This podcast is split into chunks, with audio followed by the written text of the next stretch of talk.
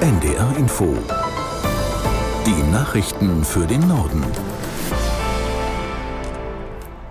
Um 14 Uhr mit Astrid Fietz. Nach den Meldungen folgt eine Unwetter- und Sturmflutwarnung für die Küsten. Außenministerin Baerbock verlängert ihre Nahostreise.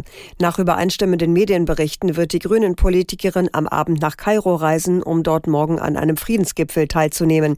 Aus der NDR Nachrichtenredaktion Franziska Amler. Die Einladung zum Friedensgipfel erfolgte kurzfristig. Die genauen Teilnehmer stehen deshalb noch nicht fest. Aber neben Staats- und Regierungschefs aus der Region sollen voraussichtlich auch weitere EU-Außenminister an dem Friedensgipfel in Kairo teilnehmen.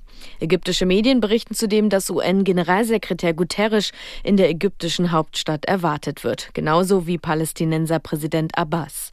Ein Sprecher des israelischen Außenministeriums sagte, dass sein Land nicht eingeladen sei und deshalb auch nicht teilnehmen werde. Die Menschen im abgeriegelten Gazastreifen warten weiter auf dringend benötigte humanitäre Hilfe.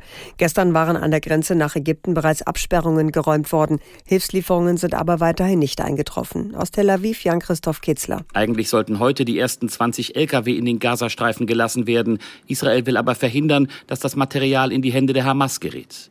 Die humanitäre Lage im Gazastreifen ist katastrophal. Es fehlt an Nahrung, Wasser, Strom und Material zur medizinischen Versorgung.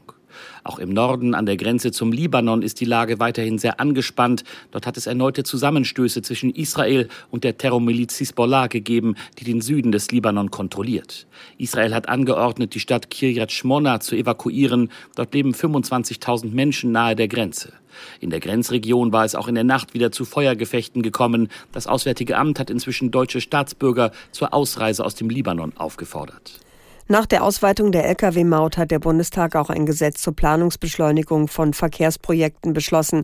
Damit sollen Straßen und Schienenwege deutlich schneller gebaut werden können. Aus Berlin Oliver Neuroth. Bundesverkehrsminister Wissing lobt sein Projekt im Bundestag.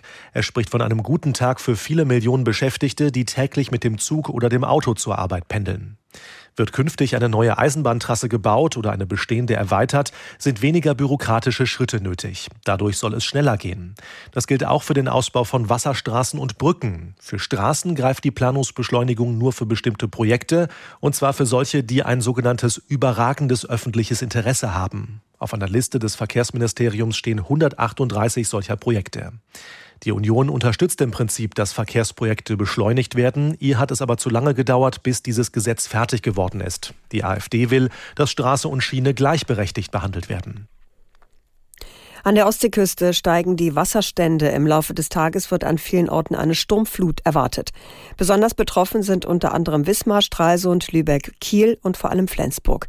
Vor Ort ist Birte Steuer. Sie erklärt, was auf die Menschen dort heute noch zukommt. Ja, die orkanartigen Böen sollen ja heute bis zu 110 Kilometer pro Stunde erreichen. Das drückt natürlich ordentlich das Wasser nach oben, sodass das Hochwasser in Flensburg am späten Nachmittag bis in die Nacht zwei Meter über Normal erreichen soll. Das hat es seit 100 Jahren nicht mehr gegeben gegeben. In Schleswig liegt der Pegelstand bereits jetzt bei 1,70 Meter, deutlich mehr als vorhergesagt. Der Kreis Schleswig-Flensburg ordert gerade 50.000 Sandsäcke nach. Man ist in Schleswig-Holstein vorbereitet, doch was das Hochwasser und die orkanartigen Böen für Auswirkungen am Ende haben werden, das kann natürlich keiner vorhersagen. CSU-Chef Söder hat Bundeskanzler Scholz aufgefordert, das Regierungsbündnis mit Grünen und FDP zu beenden und eine große Koalition mit der Union zu bilden. Die Union sei bereit, Verantwortung zu übernehmen, so der bayerische Ministerpräsident. Er erklärte, die Ampel sei stehend K.O. und habe kein Vertrauen mehr in der Bevölkerung. Das Land brauche aber eine Regierung der nationalen Vernunft. Söder forderte insbesondere in der Migrationspolitik eine grundlegende Wende. Es seien etwa mehr sichere Herkunftsländer oder auch Sach- statt Geldleistungen für Asylbewerber nötig. Die Ampel habe für solch grundlegende Änderungen nicht mehr die Kraft. Das waren die Nachrichten.